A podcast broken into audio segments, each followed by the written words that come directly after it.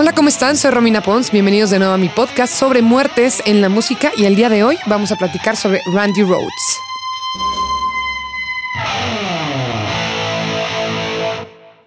Escuchas. Escuchas un podcast de Dixo. Escuchas a Romina Pons. Romina Pons. Por Dixo. Dixo. La productora de podcast más importante en habla hispana.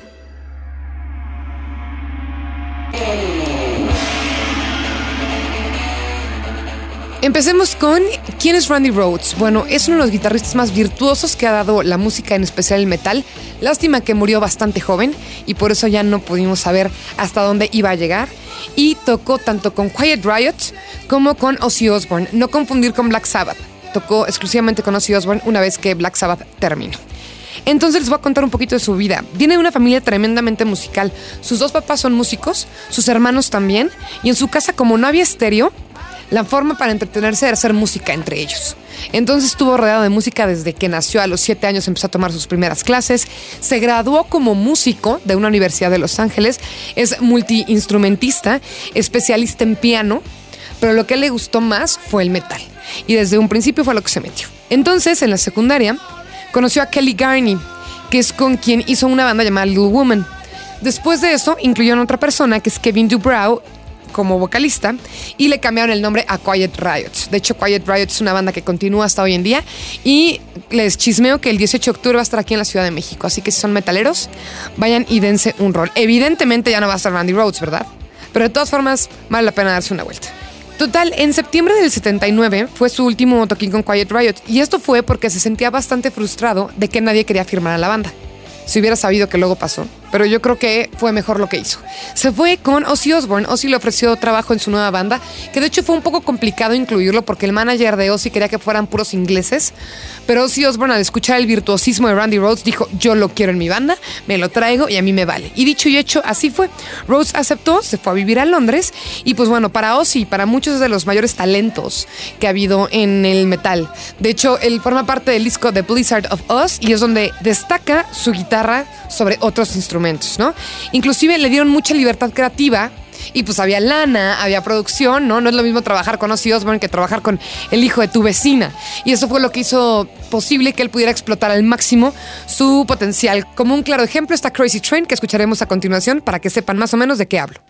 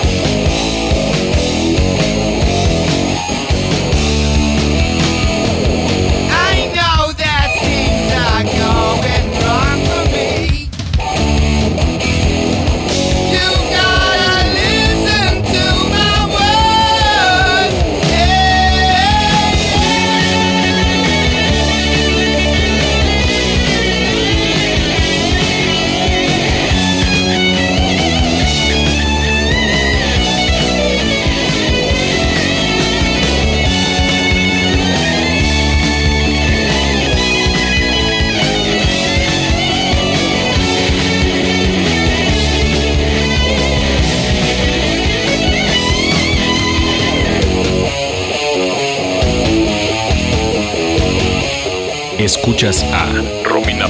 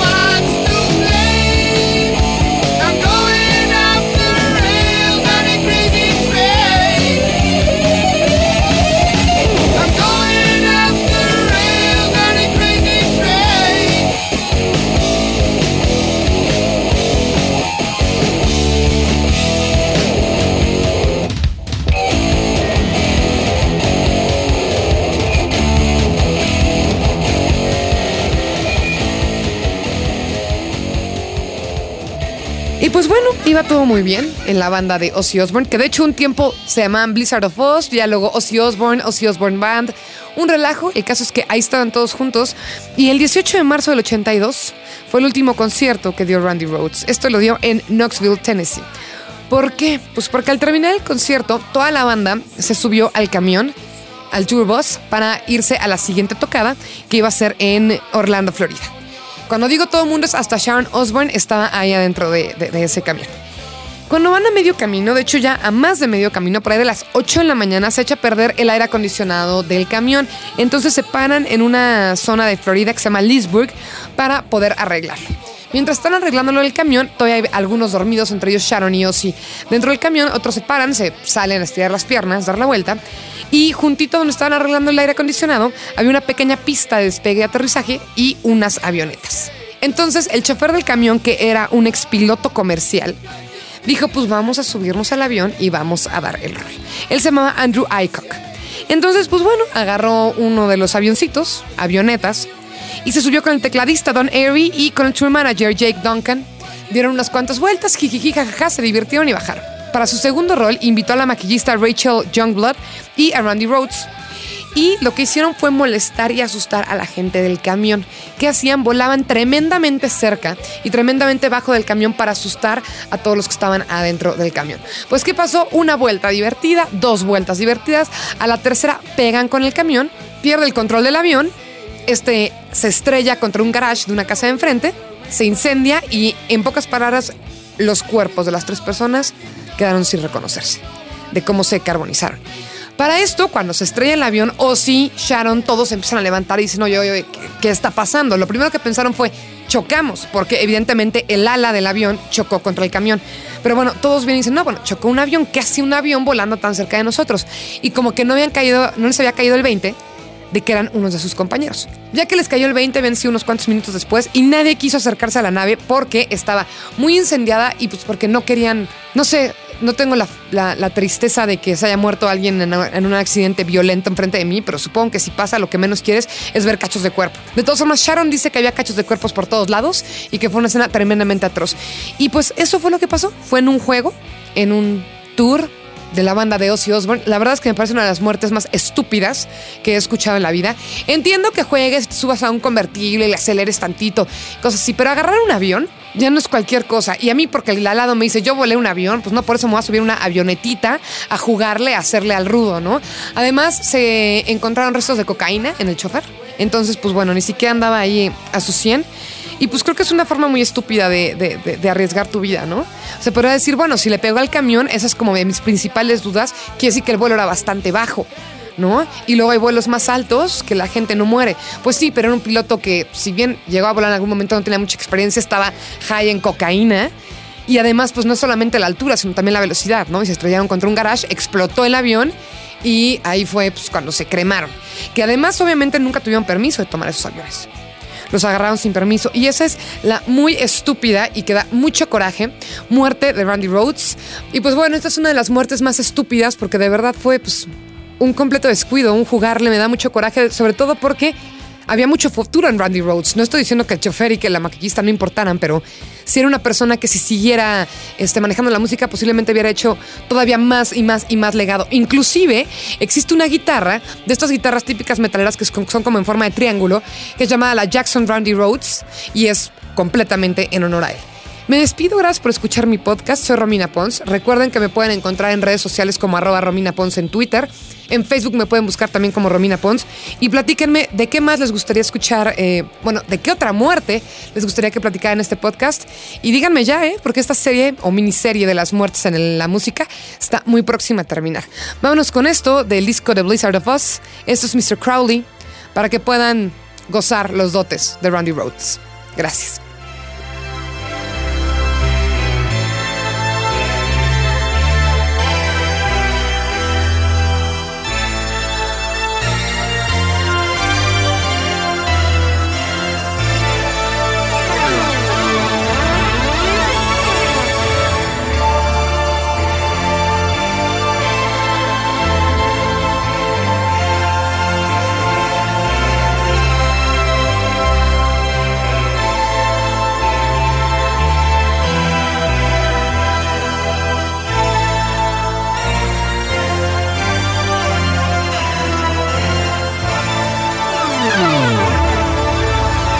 Escuchas a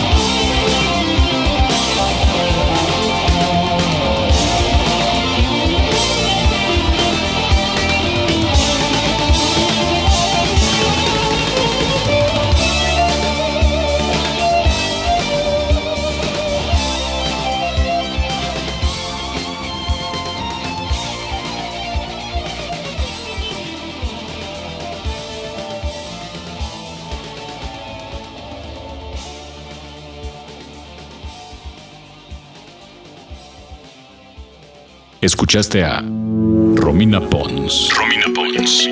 Un podcast más de Dixo. El diseño de audio de esta producción estuvo a cargo de Carlos Ruiz.